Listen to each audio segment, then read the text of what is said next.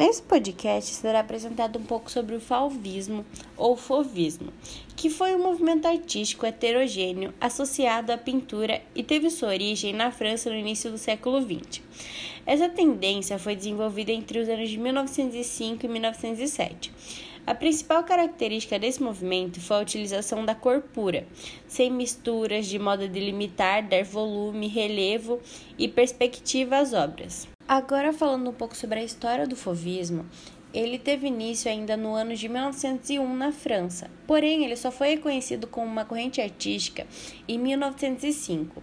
Nesse momento, os artistas que compunham o movimento fizeram a primeira aparição pública no Salão de Outono em Paris.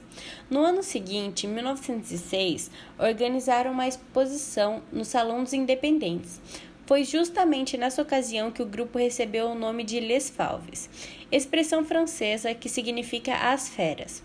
Os artistas foram chamados de feras ou selvagens pelo renomado crítico de arte Louis Valcelles, quando ele tentou descrever a sensação causada ao observar uma única obra clássica cercada por pinturas fauvistas.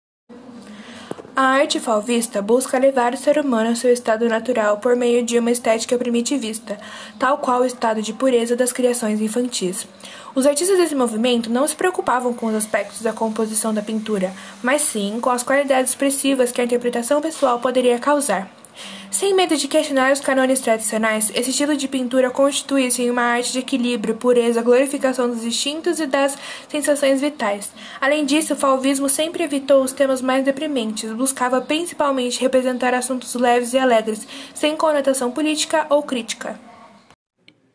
Bom, e pode-se notar que as obras fauvistas ela têm características bem marcantes, como a utilização de cores puras, o emprego arbitrário da cor, a simplificação das formas, o não compromisso com a representação fiel à realidade, a influência da arte primitivista e a influência da arte pós-impressionista.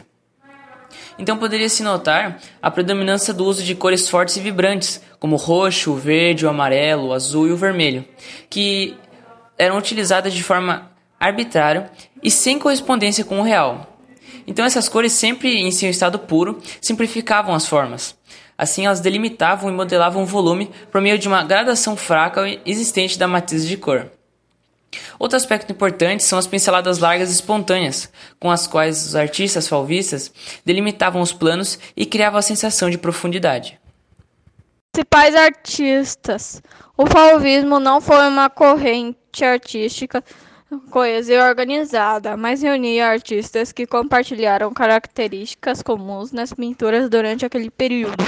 Dentre os nomes que influenciaram o movimento estão Van Gogh, Van Gogh, com suas pinceladas fortes, cores vibrantes e emotivas, ou mesmo com o primitivismo sintetizador da natureza. Ambos contribuíram para essa vertente da arte.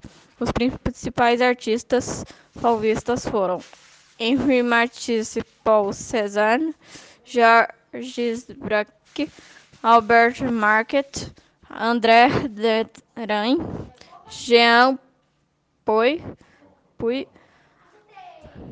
Kes van Dorgen, Maurice de Vlaminck e Raoul Raldolph.